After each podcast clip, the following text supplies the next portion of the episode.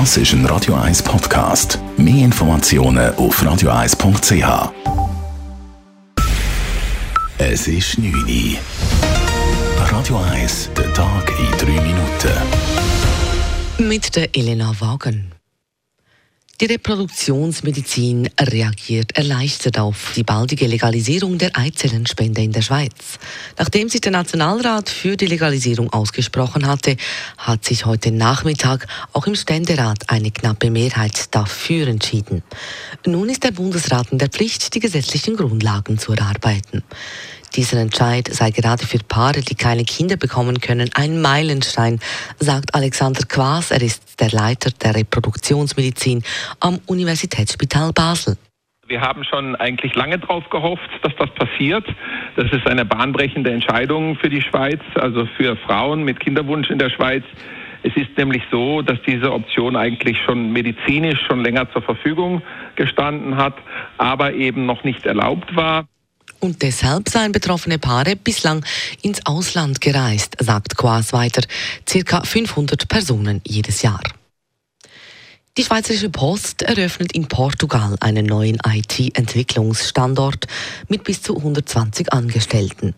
Für die IT benötigten Fachkräfte ließen sich in der Schweiz nicht mehr rekrutieren, begründet die Post den Schritt. Mit dem neuen Standort in Portugal könne das notwendige Informatik-Know-how bei der Post gesichert werden. Eine Verlagerung von IT-Stellen von der Schweiz nach Portugal sei aber nicht geplant. Vielmehr sollen in den nächsten acht Jahren 200 neue IT-Stellen auch in der Schweiz geschaffen werden. Nach den Ausschreitungen in einer S-Bahn zwischen FCZ und GC-Fans im August haben die Zürcher Ermittlungsbehörden sechs mutmaßliche Beteiligte verhaften können. Bei den verdächtigen Personen handelt es sich um junge Männer zwischen 18 und 26 Jahren, wie Erich Menzinger von der Zürcher Staatsanwaltschaft erklärt. Die sechs Personen, die verhaftet worden sind, die stehen im Verdacht, an diesen Ausschreitungen beteiligt zu sein und drei strafbare Handlungen begangen zu haben. Wir reden hier von strafbaren Handlungen gegen Leib und Leben. Wir reden von Sachbeschädigungen, Gewalt und Drohung gegen Behörden und Beamte und noch weitere Delikte. Die verhafteten Männer seien nun in Untersuchungshaft und gegen sie wurde ein Strafverfahren eröffnet. Noch immer suchen die Behörden weitere Zeuginnen und Zeugen. Am 20. April hatten mutmaßliche FCZ-Hooligans nach dem Cup-Spiel zwischen den Grasshoppers und Wetzwil-Bonstetten in einer S-Bahn die Notbremse gezogen und GC-Fans angegriffen. Fünf Personen wurden dabei verletzt. Das Bundesamt für Gesundheit verzeichnet einen weiteren Rückgang der Corona-Fälle in der Schweiz. Gemeldet wurden in der vergangenen Woche rund 2000 Fälle pro Tag. Das ist ein Rückgang um knapp 5 Prozent. Sehr viel deutlicher sind auch die Spitaleinweisungen zurückgegangen. Vergangene Woche sanken die Hospitalisationen erneut um einen Viertel. Derweil hat die WHO heute eine neue Analyse zu Long-Covid publiziert.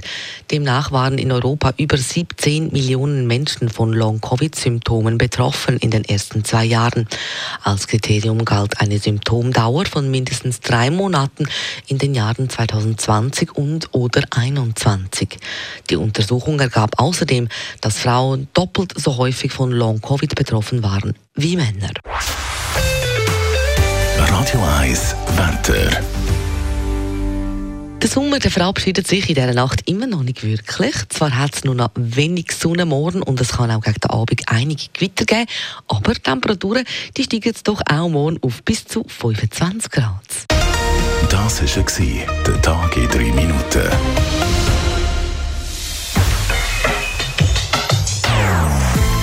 Non-Stop Music auf Radio 1.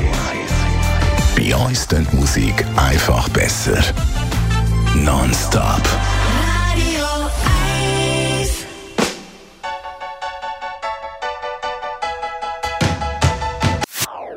Das ist ein Radio 1 Podcast. Mehr Informationen auf radio1.ch.